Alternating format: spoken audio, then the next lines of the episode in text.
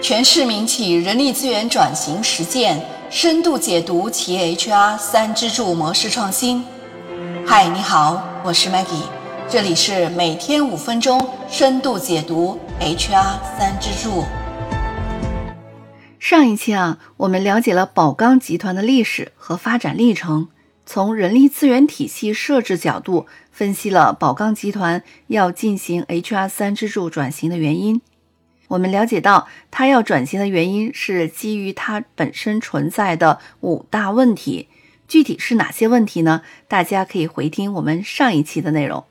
这一期啊，我们就接着上一期的内容来说说 HR 三支柱转型给宝钢集团带来的四大价值。基于宝钢集团当时的 HR 体系中存在的问题。宝钢集团推动了人力资源管理从面向事务的管理向专业管理加客户服务的模式转型。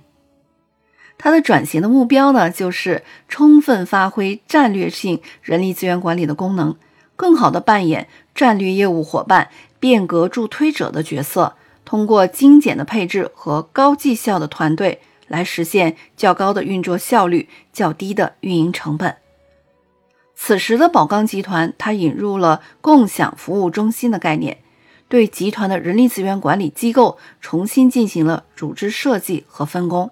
人力资源的共享服务中心与集团的人力资源部平级，整个共享服务模式首先是在宝钢集团的总部宝钢资源和宝钢化工进行试点，形成了较为完备的共享服务的覆盖方案。然后再到宝钢集团范围内逐步推广实施。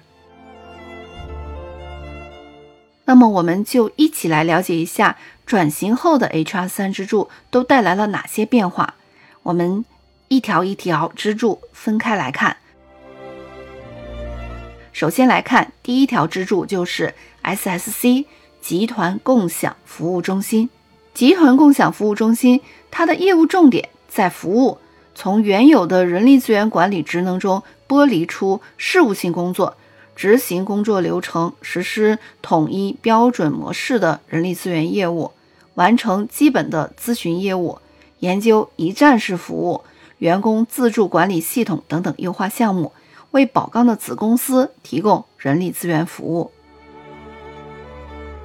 然后我们再来说第二条自助，就是 HRBP。那么，HRBP 的业务重点是什么呢？它的业务重点就是在于发掘需求和促进客户满意。HRBP 的承载主体是子公司的人力资源管理部，它的主要职责就是包括推行上级人力资源管理的政策、制度、方案和流程。深度挖掘子公司的人力资源管理需求，为子公司提供具有子公司业务特点的内部咨询，并落实相关政策的具体实施。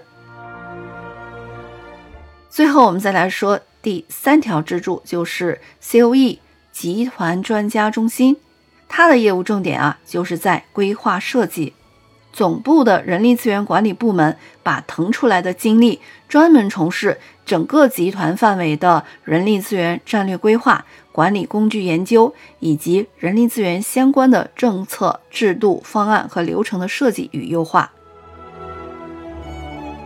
总体上来说呢，这个 COE 和 HRBP 是属于专业层面。强调人力资源专业能力、专业领域的产品研发、人力资源管控以及面向子公司的个性化咨询解决方案。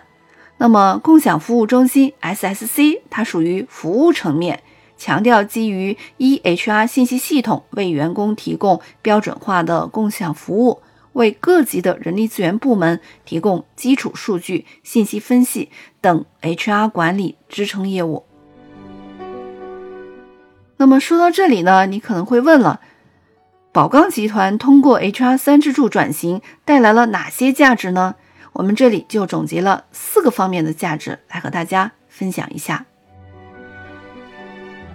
第一个价值当然就是效能方面，可以真正发挥企业战略伙伴的作用，显著提升宝钢的。高层管理人员对人力资源价值体现的感知和员工对人力资源服务的满意度。第二个价值呢，就是效率方面，可以显著的提升各级人力资源多层面的服务效率。那么第三个价值呢，就是成本方面了。根据规模效应理论，通过共享服务业务，一般可以降低百分之二十五到百分之四十的人力资源的运营成本。还有最后一个就是第四个价值，就是一致性方面，可以为宝钢集团树立一致的服务体验和雇主品牌形象，提升合规性，并且降低风险。那么，宝钢集团实施了 HR 三支柱转型，为企业发展带来了新的活力和战略价值。对于这个案例，你有什么观点和看法呢？欢迎你在评论区留言，咱们一起交流吧。